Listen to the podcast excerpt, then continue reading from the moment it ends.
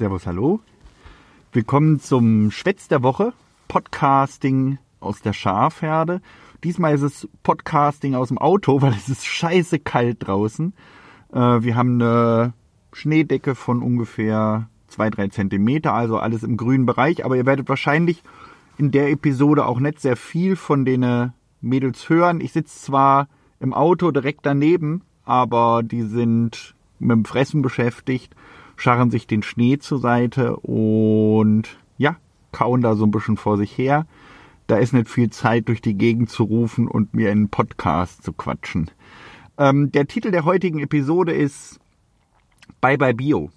Ähm, ich hatte angekündigt, eigentlich eine Episode dazu zu machen, wie das Schlachten für mich ist, hm, wie sich das für mich anfühlt, aber ja, ich habe ein paar Mal damit angefangen, deswegen hat es jetzt auch ein bisschen länger gedauert und ich habe irgendwie nie die richtigen Worte dafür gefunden und das Thema ist so wichtig, dass ich es gerne nochmal verschieben würde. Ähm, ich wollte mich aber auf jeden Fall noch bei euch melden und es gibt eigentlich auch einen relativ aktuellen Anlass. Ich bin nämlich seit diesem Jahr mit meiner Schäferei kein Biobetrieb mehr. Also ich bin aus Bio ausgestiegen.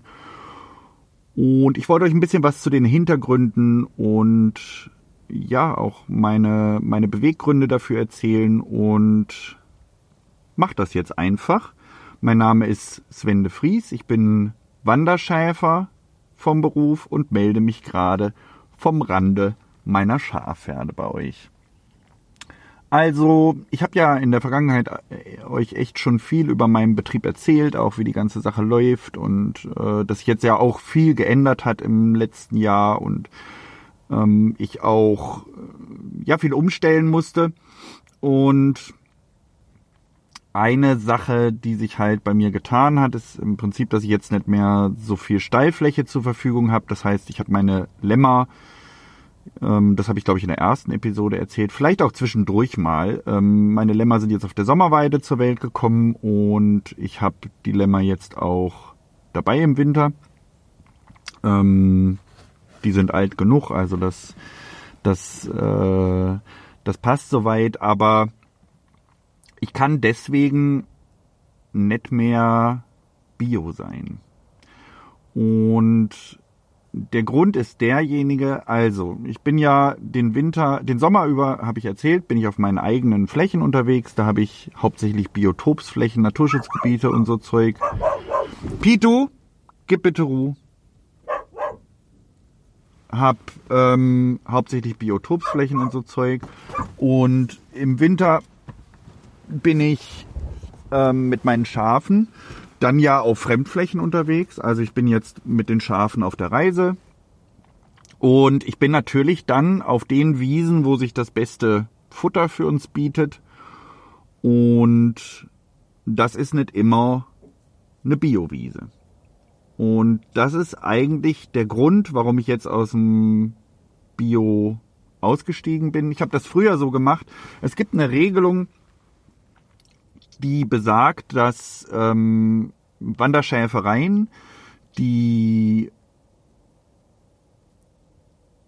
auf dem Trieb sind, auf Umtrieben sind, ähm, 10% der Jahrestrockenmassegehalts des Futters konventionell verfüttern dürfen. Das heißt, wenn wir auf der Reise sind, ähm, darf ich zehn Prozent meines Jahres Trockenmassegehalts, also das ist quasi das Trockenfutter, äh, in dem Fall auch Gras, darf ich ähm, konventionell verfüttern.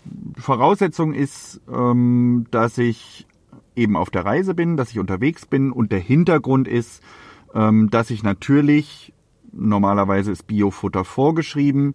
Im Winter nicht nur auf denen Biowiesen sein kann, sondern da einfach schlichtweg auch mal über konventionelle Wiesen und sowas drüber muss. Ähm, ich habe in der Vergangenheit dazu dann immer einen, so eine Art Tagebuch geführt. Das heißt, ich habe geschrieben, wo sind wir, wo, was haben wir gemacht, ähm, auf welchen Wiesen waren wir, bei welchen Bauern und ich habe sehr, sehr viele Biobauern gehabt, äh, die ich gut kannte oder ja, wo auch, ich habe den Betrieb ja übernommen, wo vorher einfach schon äh, klar war, dass wir kommen und habe dann immer Tagebuch darüber geführt, auf welchen Flächen sind wir unterwegs und damit dann im Prinzip nachgewiesen, hier an dem und dem Tag oder so und so viel war ich halt auf Bioflächen oder meinen Biotopsflächen unterwegs und auf so und so viel Flächen war ich auf konventionellen Wiesen unterwegs. Jetzt ist es halt so, dass ähm, der Anzahl, die Anzahl der konventionellen Flächen noch relativ hoch ist in Deutschland. Äh, es also nicht so arg viel Bioflächen gab. Und wenn das so war, dass ich mit meinem mit meinem, mit meinem Bio-Anteil sozusagen dann ein bisschen knapp geworden bin, beziehungsweise mein konventioneller Anteil einfach zu groß geworden ist.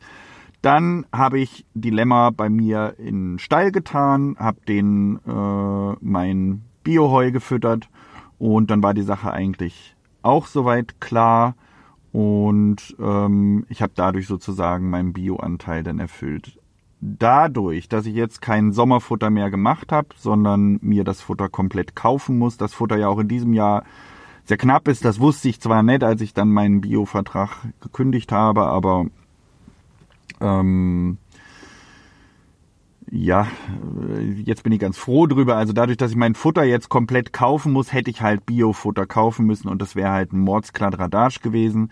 Genauso habe ich auch nicht mehr die Möglichkeit, alle Lämmer dann rechtzeitig einzustellen oder auch die Mutterschafe einzustellen und in den Stall zu tun. Und deswegen wäre einfach die Anzahl äh, meiner Biotage am Ende des Jahres vermutlich einfach. Baby, geh raus, bitte! Wäre dann vermutlich einfach zu gering gewesen. Und ich habe ja dann auch regelmäßig Kontrollen und äh, das hätte halt einfach nicht mehr passt. Ein anderer Grund ist, es gibt ja in Deutschland eine, also die Agrarförderung, da gibt es auch einen gewissen Anteil an Agrarförderung für den Biobereich. Das läuft flächenmäßig, aber nur auf Mähwiesen, also meine Sommerweide gehört nicht dazu, für die habe ich keine Bioförderung bekommen, weil ich eine höherwertige Förderung habe. Ähm, das sind dann diese Biotopsflächen und dafür bekomme ich Landschaftspflegegelder und dazu würde ich halt keine Bioförderung mehr bekommen, da ich kaum noch andere Flächen habe. Ähm, hätte ich jetzt im Prinzip auch gar keine Bioförderung mehr bekommen und was auch eine Rolle für mich gespielt hat, auf jeden Fall ähm, der Anteil, äh, also das Mehrgeld, was ich für mein Bio-Lammfleisch bekommen habe, war nun wirklich sehr, sehr wenig. Also ähm, ich habe im Schnitt für meine Lämmer 5,80 Euro ungefähr pro Kilo bekommen. Also das ist nicht pro Kilo lebend, sondern das ist dann, wenn die geschlachtet worden sind, ähm, bekomme ich halt 5,80 Euro für den hängenden Schlachtkörper mit Knochen und sowas. Also wenn geschlachtet ist, alles wegkommt, was nicht dran gehört an so einen Schlachtkörper, dann wird er gewogen und ähm, dafür habe ich 5,80 Euro bekommen. Die Preise im konventionellen Bereich liegen so zwischen 5,40 Euro, manchmal auch schlechtere Zeit, 4,70 Euro und sowas gibt's auch, aber ähm, im Prinzip, ja, ich habe nicht mehr so viele Lämmer und äh, ja, der Mehrgewinn, den ich hatte, war halt sehr gering. Und dazu natürlich meine ganzen Mitgliedskosten, ich war Bioland-Mitglied, äh, das kostet alles Geld. Und diese Unsicherheit, schaffe ich das mit den Bioflächen oder nicht? Ähm, deswegen habe ich mich entschieden, in diesem oder im nächsten Jahr quasi, ich bin jetzt im Oktober, bin ich äh, dann endgültig aus dem, aus dem Bio ausgestiegen und bin jetzt ein ganz stinknormaler konventioneller Betrieb. Ein bisschen, ja, problematisch finde ich das schon, weil das geht natürlich nicht nur mir so, dieser Anteil der Flächen, die wir da haben und nachweisen müssen.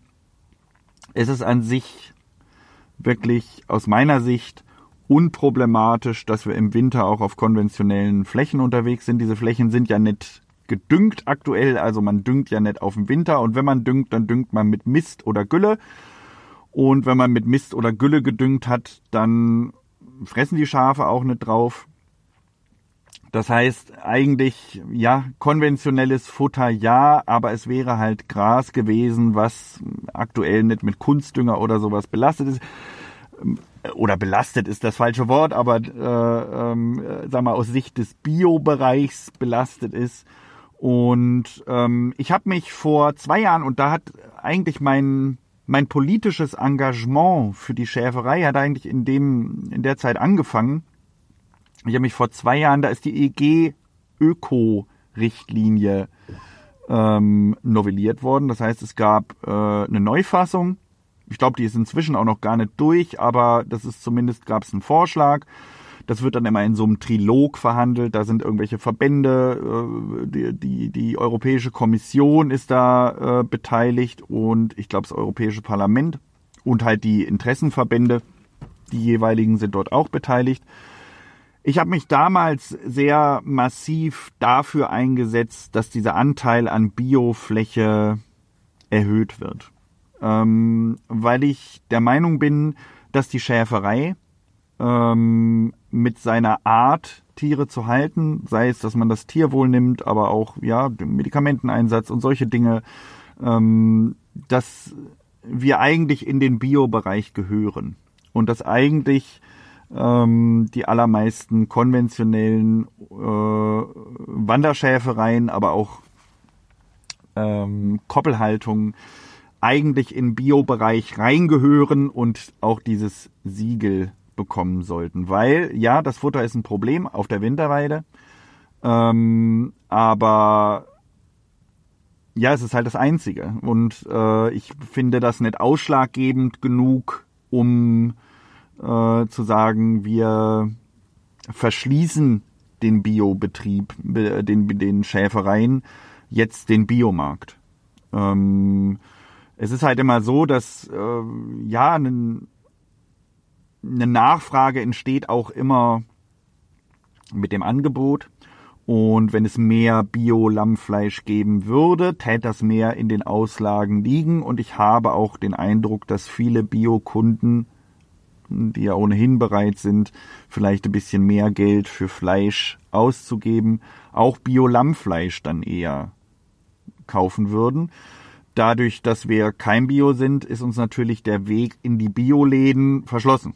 Das heißt, wir kommen da einfach nicht rein und kommen damit auch nicht in die Auslagen und bleiben halt konventionelle Betriebe. Ähm, ein Grund, warum die Betriebe auch nicht Bio werden dann, ist der Irrsinnsverwaltungsaufwand. Also ich habe erzählt von diesem Tagebuch. Das ist halt in, in dem Betrieb, in dem ich, den ich übernommen habe, ist das über viele, viele, viele Jahre gewachsen. Pito, gib bitte Ruhe ist das über viele, viele Jahre gewachsen und wir hatten halt einfach schon Strukturen, wo wir genau wussten, wo ist wel, welcher Biobauer und kannten viele. Und wir müssen natürlich auch Nachweise für diese ganzen Sachen äh, haben. Das heißt, ähm, äh, wenn man jetzt auf Bio umsteigen will, mit einer Wanderschäferei, also wirklich den Winter dann auch unterwegs ist mit der Herde, äh, muss man äh, X Nachweise erbringen. Ähm, und das ist einfach nicht leistbar. Also eine, eine, eine Schäferei, die äh, sitzt, glaube ich, in Kirchheim-Tech. Von denen habe ich mal gehört, äh, von deren ja, Geschichte sozusagen. Und zwar, das ist, äh, die sind EG Bio gewesen, soweit ich weiß. Also ich habe das jetzt nur so vom Hören sagen, sind EG Bio gewesen. Ähm, die hatten einen EG Bio Gemüsebaubetrieb dort und ähm, in der EG Bio Richtlinie ist irgendwann geändert worden. Man darf keinen Bio und keinen konventionellen Betrieb mehr haben. Also die Schäferei war konventionell in dem Fall. Und die sind den Herbst über, also das ist geändert worden und die mussten dann quasi auch mit der Schäferei Bio werden. Und äh, den Herbst und den Winter über waren die viel in Obstgärten. Es hat da, äh, Kirchheim in der Gegend hat da irrsinnig schöne Streuobstwiesen. Und ähm, da sind die halt viel den Herbst unterwegs gewesen. Und dann war halt die Sache, okay, also wenn ihr Bio werden wollt, dann müsst ihr halt auch Nachweise bringen, dass eure Streuobstwiesen nicht gespritzt werden und ja, quasi bio sind. Ähm, also, dass da einfach keine Behandlung stattfindet. Die müssten dann nicht unbedingt biozertifiziert sein, soweit ich das mitgekriegt habe. Aber es sollte halt zumindest der Beleg bestehen, dass die ähm, nicht gespritzt werden. Es ist aber so, wir haben Realteilung hier, das heißt ähm, teilweise, das heißt, also wenn ein, ein, ein Stück Land vererbt wird, äh, dann wird das an die gleichmäßig an die Kinder verteilt. Und äh, deswegen äh, bestehen solche Streuobstwiesen, die sind zwar gepachtet von XY, aber solche Streuobstwiesen oder eben einfach nur gepflegt von XY, gar nicht gepachtet. Aber äh, die Eigentümer selber, also die auf dem Papier äh, die Eigentümer sind, die sowas bestätigen können, das sind ähm, unzählige. Ähm, ich glaube, der hätte damals, so habe ich es gehört, über 3000 Belege von verschiedenen Eigentümern bringen müssen. Das ist natürlich unmöglich, äh, so viel Belege dann eben für die Biozertifizierung zu bekommen. Und als Folge, Schäferei konnte nett nach Bio umgestellt werden und auch als Folge ähm, der Gemüsebaubetrieb ist auch wieder auf konventionell umgestellt worden. Ähm, weil diese Betre zwei Betriebszweige, einer Bio, einer konventionell, das war dann halt nicht mehr erlaubt. Ja, ich habe erzählt, ich habe mich ähm, dafür eingesetzt, ich wollte gerne, dass der Anteil der konventionellen Fläche, die man auf der Winterreise äh, an seine Schafe verfüttern wird, dass der erhöht wird auf mindestens 20 Prozent, besser 30 Prozent. Ähm, ich habe das damals dann über Bioland äh, angemerkt, dass das ganz toll wäre, wenn man das irgendwie machen könnte. Der Andreas von Bioland hat mich da unterstützt und an den Jan Plagge ähm, weitergegeben. Der ist zum einen Bioland-Vorsitzender und ähm, ich glaube inzwischen ähm, auch IF OAM, also die internationale Bio-Organisation, Vorsitzender, ist irgendwie stellvertretender Vorsitzender, also so, so, so äh, wie heißt das, äh, verdienter, verdienter Mann, stellvertretender Vorsitzender vom BLW. Ähm, das ist der Bund der ökologischen Lebensmittelwirtschaft. Das sind eigentlich die, die sich dafür einsetzen, ähm, Lobbyarbeit für Biobetriebe und auch den Biohandel zu machen. Ähm, die waren damals durchaus angetan von meiner Idee und haben gesagt, ja Mensch, das wäre irgendwie auch eine tolle Sache, dass man dann vielleicht den Bio, also den, den Schäfereien die Möglichkeit gibt, in Biobereich mit einzusteigen. Die haben sich da sehr eingesetzt. Auch Martin Häusling von den Grünen, äh, Europaabgeordneter, hat sich da sehr eingesetzt, dass es reinkommt und man diese Änderungen noch bringt, weil auch wirklich niemand da Probleme gesehen hat, äh, dass man diesen Anteil erhöht. Es ist dann aber so gewesen, dass, glaube ich, Malta die Ratspräsidentschaft innehatte und dann diese EU-Öko-Richtlinienverordnung schnell über die Bühne bringen wollte und dann ist das schlichtweg nicht mehr besprochen worden, so verabschiedet worden, wie es war. Ähm, kurze Zeit war ich noch sehr, hatte ich noch Schiss, dass ähm, die Richtlinien dahingehend also uns sogar noch schlechter werden, weil ja insgesamt die oder noch schwieriger wird für uns, weil ja insgesamt auch die ähm, die, das Ziel dieser neuen Richtlinie war, wir möchten mehr Bio hinter dem Bio-Siegel haben. Das heißt, viele in vielen Bereichen sind die Richtlinien verschärft worden. Und ähm, ja, da war noch mal kurz Trara, aber im Prinzip ist das dann, ja, ist alles beim Alten geblieben und es gibt weiterhin diese Regelung, zehn Prozent des Jahres Trockenmassegehalts muss, kon nee, darf konventionell sein, der Rest muss Bio sein. Für mich, ja, leider halt jetzt nicht mehr die Möglichkeit, ähm, äh, das auch irgendwie zu leisten und vor allem auch jedes Jahr zu leisten. Und deswegen habe ich mich aus Bio verabschiedet. Das ist ähm, schade. Ähm, ich bin an sich bin ich ein großer Fan vom Bio-Bereich, aber es geht auch immer um Kontrollierbarkeit, es geht immer um äh, auch die Details ähm, und es wird äh, anhand der Richtlinien selten das große Ganze betrachtet. Ähm, für euch vielleicht noch interessant die Information, ähm, Bio-Lammfleisch und konventionelles Lammfleisch macht nicht so den riesen Unterschied. Es gibt ein paar Unterschiede. Da gibt's auch, ähm, ja, also Wartezeit für Medikamente wird verdoppelt. Also ähm, Wartezeit bedeutet, dass wenn ich ein Medikament einsetze, ähm, gab es so Tests, wo man dann geschaut hat, wie lange ist denn dieses ähm, Medikament noch nachweisbar in in, äh, in, in Fleischteilen und hat dann gesagt, okay, also wenn es dann nicht mehr nachweisbar ist, dann darf man das Fleisch halt auch wieder verkaufen ähm, hat er, glaube ich, Grenzwerte festgelegt und standardmäßig wird das im Biobereich einfach verdoppelt. Äh, das heißt, die Wartezeiten sind doppelt so lang. Das heißt, es ist noch unwahrscheinlicher, dass da irgendwelche Rückstände von irgendwelchen Medikamenten in denen Fleischteilen sind. Und ansonsten ja, Lämmermast ist so ein Punkt, aber also dass man quasi ähm, Getreide füttert, aber ähm, also das Getreide, das Lämmermastfutter so im Biobereich ist sehr, sehr, sehr, sehr teuer. Ähm, und äh, im Bio-Bereich wird es auch immer teurer. Es spielt einfach, also Lämmermast spielt keine so wahnsinnig große Rolle in vielen Betrieben mehr, denke ich, vielleicht noch eine kleine Endmast. Aber ja, die, die, also die, die Art und Weise, wie gearbeitet wird in Schäfereien, ist, ist äh, im Biobereich jetzt nicht so groß unterschiedlich wie im äh, konventionellen Bereich. So, ich glaube, ich bin, also jetzt habe ich so vor mir hergebröselt. Ähm, ich glaube, ich bin relativ, die Folge ist relativ lang geworden. Ähm, ich das kann ich noch erzählen. Also ich bin jetzt tatsächlich mit den mit den Mädels dann auf der Winterweide. Wir haben Schnee, ich bin unterwegs ähm, und äh, ähm, es ist bitterkalt, ähm, aber wir halten uns, denke ich, tapfer und Futter gibt's genug. Also da braucht man sich keine Sorgen machen. Ähm, ich persönlich habe jetzt vor, ich habe äh, mal erzählt, dass ähm, ich eventuell dann ab Weihnachten ähm, einen Kompagnon habe, mit dem habe ich gerade nochmal telefoniert. Der ist da, äh, zumindest mal in der Nähe, kommt an die Tage und ähm, wir gucken das mal, wie das funktioniert, dass ich einfach auch in Zukunft äh, mit meiner Schäferei da nicht mehr alleine bin und äh, probieren das mal miteinander. Ich hoffe, dass das klappt und äh, ich werde euch da äh, dann im Zweifel auch auf, auf dem Laufenden halten. Und ähm, ansonsten, ja, ich habe privat, äh, ich freue mich schon ziemlich drauf, dadurch, dass er jetzt kommt und wir auch noch eine Hilfe haben, also ich jetzt im Augenblick auch und er dann auch, ähm, habe ich einen Urlaub geplant, einen kurzen Urlaub von, von kurz nach den Weihnachtsfeiertagen bis ins neue Jahr rein. Im guten alten Ostfriesland, da sind meine Großeltern, ähm, haben meine Großeltern gelebt und ich habe meine Kindheit und Jugend sehr viel dort verbracht und ich wollte eigentlich jetzt schon seit zehn Jahren, seitdem ich die Schäferei mache, wollte ich da immer mal wieder hin äh, und mal sehen, was sich so verändert hat und mich auch mal wieder ein bisschen erden. Ich bin ein Meerkind, das heißt, ich kann mich sehr, sehr, sehr gut am Meer erden und fühle mich da einfach zu Hause.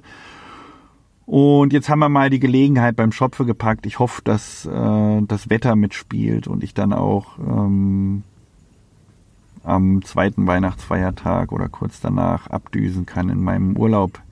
Weihnachten, ich wünsche euch eine ganz, ganz, ganz wunder, wunderbare Weihnachtszeit ähm, und eine ruhige Zeit. Äh, genießt das. Ich werde mich bestimmt podcastmäßig vor Weihnachten nicht mehr melden. Zwischen den Jahren, in meinem Urlaub sicher auch nicht, aber im neuen Jahr werde ich mich bei euch melden.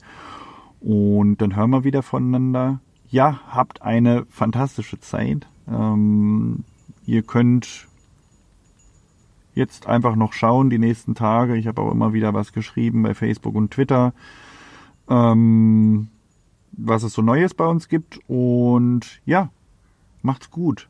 Ähm, wir hören bald voneinander. Ciao.